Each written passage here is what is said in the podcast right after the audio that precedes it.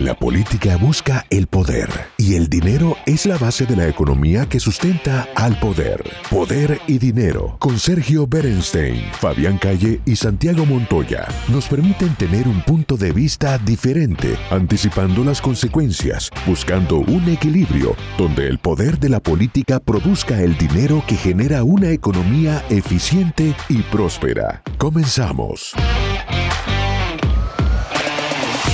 Gianfranco, hace pocos años Macron decía que la NATO o la OTAN eh, tenía muerte cerebral.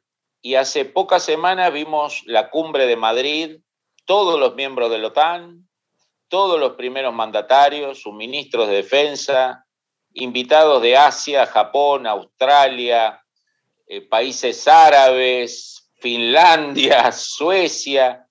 ¿Cómo, cómo ve usted este, este paciente que parece que no tiene ya muerte cerebral, ¿no?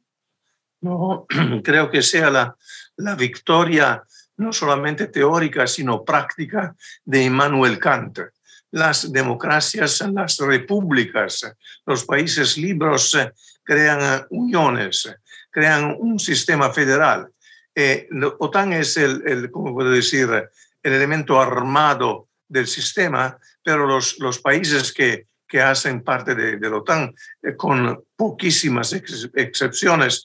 Creo que la, la verdadera excepción sea Turquía, son países democráticos. Y sabemos también que las democracias no hacen la guerra contra otras democracias. Entonces, ese proceso es muy importante. Sabemos que otros países en la Europa del, del, Este quieren, eh, eh, quieren llegar miembro, miembros de la OTAN. La OTAN tiene una capacidad de atracción muy importante.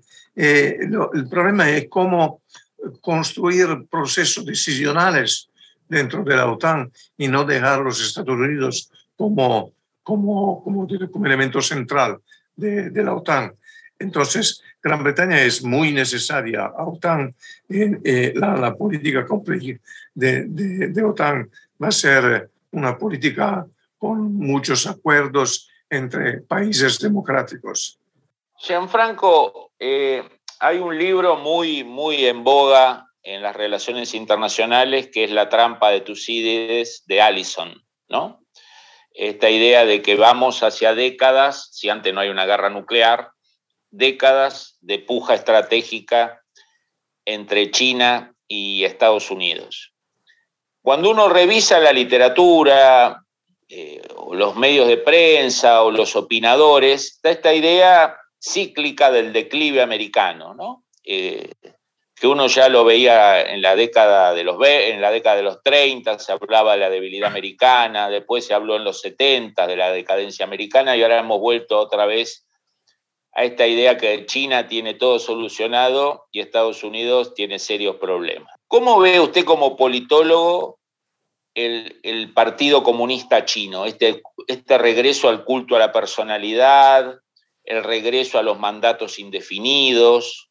Siempre recuerdo un artículo de Garton Ash, el historiador británico, que decía que una de las grandes debilidades soviéticas había sido no tener un esquema sucesorio claro, ¿no? como, como tenía Estados Unidos, y que cada sucesión eran guerras, purgas, matanzas eh, internas, y Xi Jinping está haciendo esto, ¿no? Acabó con el tema de, los dos mandatos, eh, acabó con el tema de prohibir el culto a la personalidad, está desarrollando un discurso nacionalista muy agresivo en política exterior. ¿Cómo ve ese proceso político chino, Gianfranco? Fabián, primero algunas palabras sobre Tucídides, porque Tucídides tiene una teoría que es verdaderamente una teoría y que puede ser confirmada puede ser disconfirmada. Entonces vamos a ver eh, si la, el, poder de China va a desafiar el poder de los Estados Unidos y si los Estados Unidos van a reaccionar con una guerra, que sería una guerra definitiva eh, para el mundo, por el mundo. Entonces, creo que si, si los, los hombres y las mujeres aprenden, aprenden que no pueden arreglar los conflictos a través de una, una guerra atómica.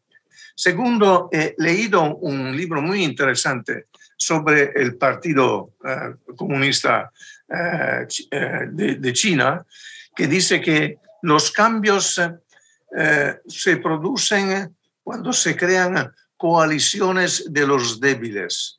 Las coaliciones de los débiles derrotan otras coaliciones de los débiles y un hombre gana el poder parece, el libro es muy interesante, que Xi, es, Xi Jinping es hoy el jefe de una de las posibles coaliciones de los débiles. Pero el autor, que es, que es muy, probablemente un chino, dice que tiene problemas, tiene dos problemas. El primer problema es que es un hombre con, que, que tiene 70 años, entonces no es joven, y no, comprende algunos de los cambios de, sectores eh, de, los jóvenes de la, sociedad de, China. Y el segundo problema es que la coalición es, eh, eh, como puedo decir?, cerrada, entonces no recibe bastante informaciones sobre los cambios de China. En China no hay, no hay opinión pública. Eso explica por qué, por ejemplo, el COVID produjo consecuencias muy, muy serias, porque la opinión pública no pudo reaccionar inmediatamente.